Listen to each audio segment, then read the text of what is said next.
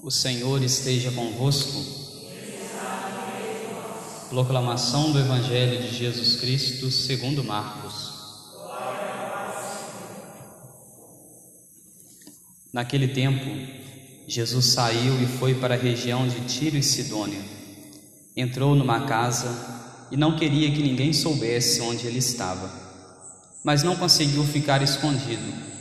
Uma mulher que tinha uma filha com espírito impuro, ouviu falar de Jesus.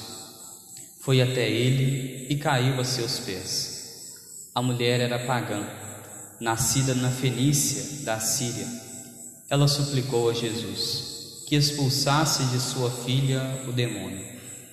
Jesus disse: Deixa primeiro que os filhos fiquem saciados, porque não está certo tirar o pão dos filhos e jogá-los aos cachorrinhos. A mulher respondeu: É verdade, Senhor, mas também os cachorrinhos debaixo da mesa comem as migalhas que as crianças deixam cair. Então Jesus disse: Por causa do que acabas de dizer, podes voltar para casa. O demônio já saiu de tua filha. Ela voltou para casa e encontrou sua filha deitada na cama, pois o demônio já havia saído dela. Palavra da salvação. Ave Maria, cheia de graça, o Senhor é convosco. Bendita sois vós entre as mulheres, e bendito é o fruto do vosso ventre, Jesus. Santa Maria, Mãe de Deus, rogai por nós, pecadores, agora e na hora de nossa morte. Amém.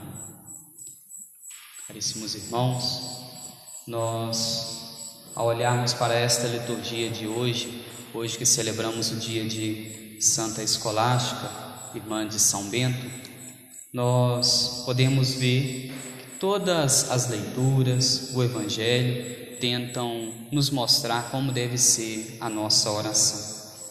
A nossa, a nossa oração a Deus, ela deve ser uma oração confiante, mas também uma oração humilde. Quando olhamos para a primeira leitura, retirada do livro dos Reis, nós vemos a história de Salomão. Salomão que pediu a Deus a sabedoria, Deus concedeu a Salomão a sabedoria e durante grande parte da sua vida ele foi trilhando este caminho de Deus, na sabedoria, vivendo os mandamentos, vivendo uma vida segundo a fé. Mas num determinado momento da vida de Salomão, como nós ouvimos na primeira leitura de hoje, vem a ele algumas pessoas apresentando falsos deuses. Ele se deixa se encantar com aquilo que aquelas pessoas vêm apresentando, aquilo que aquelas pessoas vão falando para ele, até que por fim ele se simpatiza com estes falsos deuses e edifica para estes falsos deuses um templo, um lugar também sagrado para aquele que para esses falsos deuses que não mereciam o templo, que não mereciam o lugar sagrado, porque não eram deuses verdadeiros, mas deuses pagãos, deuses falsos. Aqui nós já vemos um primeiro sinal na vida de Salomão e que também nós devemos olhar, ao vermos isso na vida dele, para a nossa vida. Nós que sempre estamos na igreja, somos pessoas de fé, pessoas de oração, nós nunca devemos nos esquecer que, por mais que estejamos juntos de Deus, juntos daquele que é a sabedoria por excelência, se nós nos deixarmos levar muitas vezes por más companhias, por aqueles que não conseguiram progredir ainda na fé, por aqueles que vivem afastados da fé, afastados de Deus, nós podemos tirar Deus do nosso coração e colocar no nosso coração, no centro, ídolos. E o que é um ídolo? O ídolo é um falso Deus. Muitos protestantes acusam os católicos de serem idólatras. Não que nós sejamos idólatras, não é isso. O que, que é uma idolatria? A idolatria é eu colocar um ídolo, colocar alguém no lugar de Deus. Quando eu que sou católico, que sou cristão, tenho uma imagem, eu não estou fazendo dela um ídolo, não é uma idolatria, porque a, a imagem, o que ela mostra?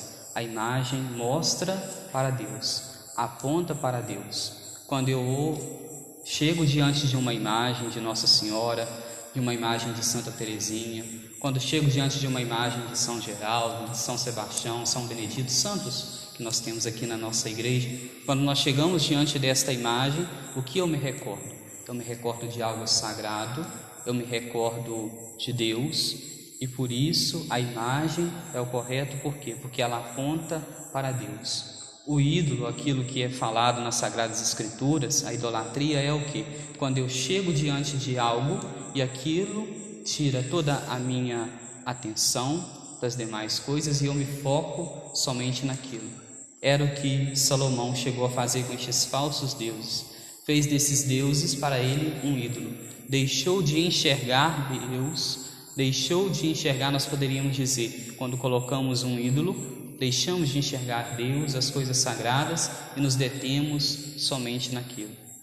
E tudo isso aconteceu na vida de Salomão porque ele desviou o olhar de Deus e deu ouvido aqueles que se aproximaram dele, as falsas companhias, aqueles que queriam tirar ele do caminho de Deus. Aqui então para nós um primeiro sinal.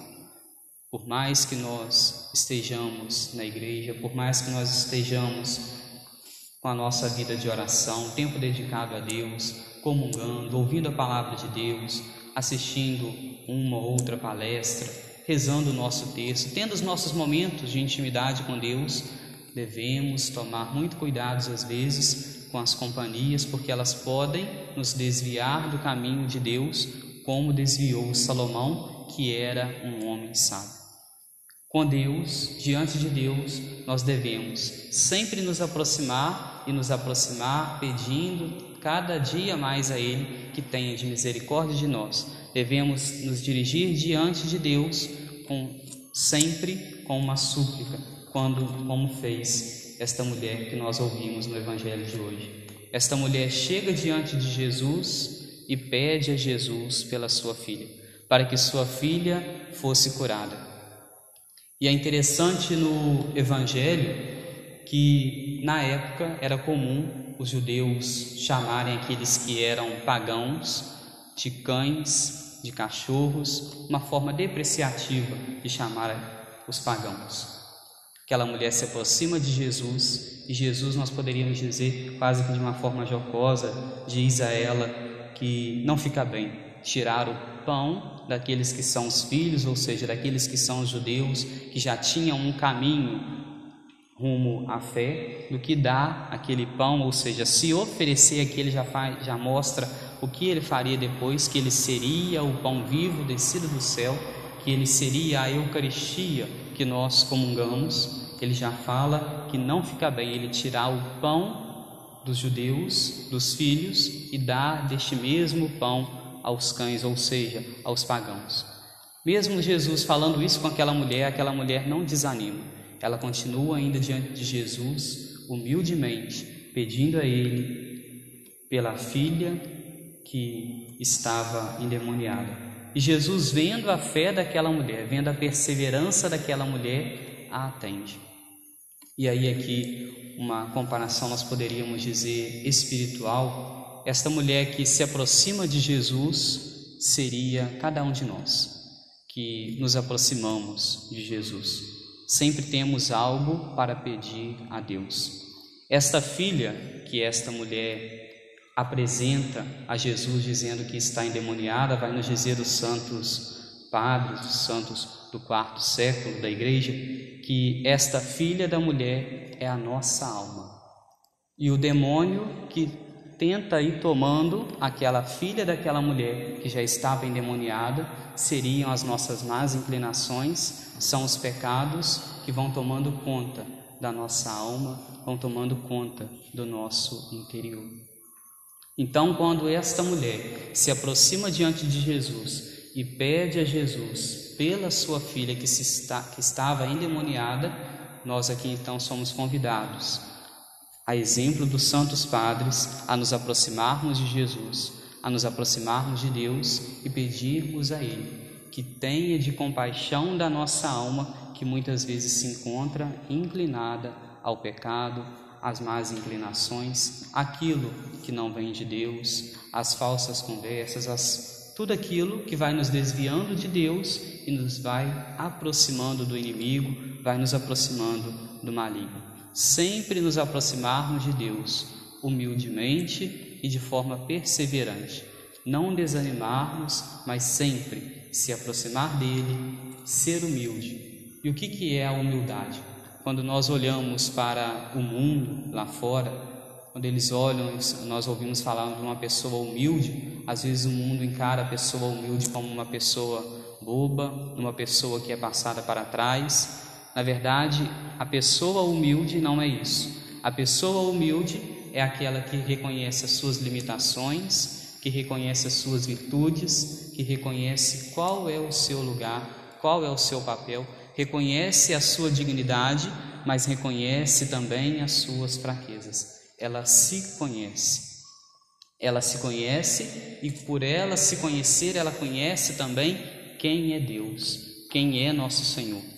Então, de forma humilde, eu olho para mim, olho para as minhas limitações, olho para as minhas virtudes, olho para o que eu sou, o que eu tenho, olho para Deus, vejo que eu sou tão diferente de Deus, estou tão longe de Deus, então eu me dirijo a Ele humildemente, reconhecendo quem eu sou, que eu estou propenso às más inclinações, a fazer tantas coisas que não é do agrado dele, e por isso humildemente eu peço a Ele que tenha de misericórdia, que tenha de compaixão de mim, humildemente e confiantemente, que Ele há de me atender, como atendeu esta mulher que pede pela sua filha endemoniada possamos hoje, a exemplo dos santos da igreja, a exemplo, sobretudo, de Santa Escolástica, a dirigirmos a nossa oração a Deus de forma humilde, mas de forma também suplicante.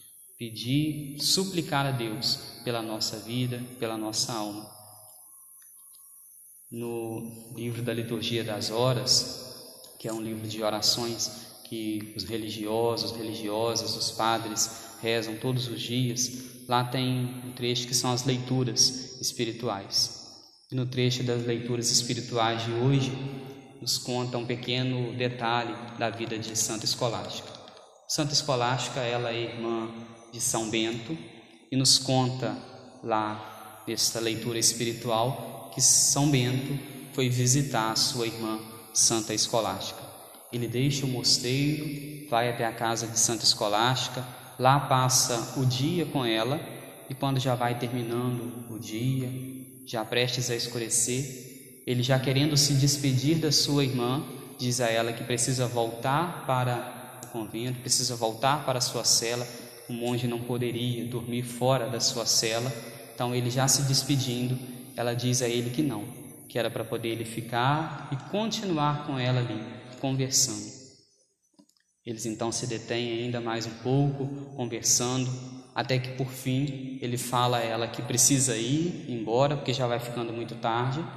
Ela abaixa a cabeça, faz uma oração a Deus e começa então a cair um temporal que São Bento não consegue sair da casa de sua irmã, Santa Escolástica. E ele permanece ali aquela noite conversando, conversando sobre as coisas sagradas, conversando sobre as coisas de Deus com sua irmã. Nós vemos aqui então, neste sinal, na vida de Santa Escolástica, uma mulher que foi uma mulher de oração, uma mulher humilde, uma mulher que dirigiu a Deus uma súplica, porque ela queria ouvir, queria conversar com seu irmão a respeito das coisas sagradas.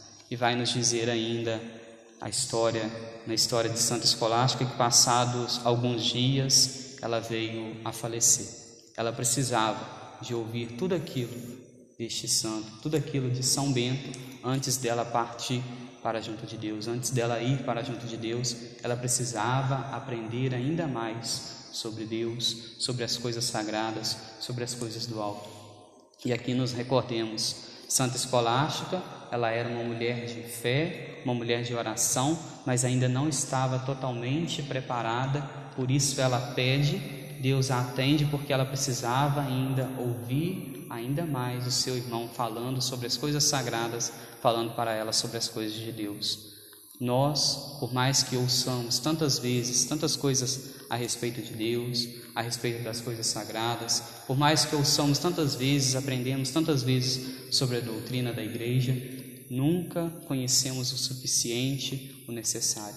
Sempre devemos nos aprofundar nas coisas sagradas, nas coisas de Deus, nos afastarmos daquilo que deseja nos retirar do caminho de Deus, daquilo que são os ídolos e nos focarmos somente em Deus focarmos somente em Deus, pedindo a Ele que tenha de misericórdia de nós, tenha de misericórdia da nossa alma e que nos ajude a progredirmos cada dia mais na nossa vida de oração, para que ela seja uma oração humilde e suplicante a Deus. Louvado seja nosso Senhor Jesus Cristo.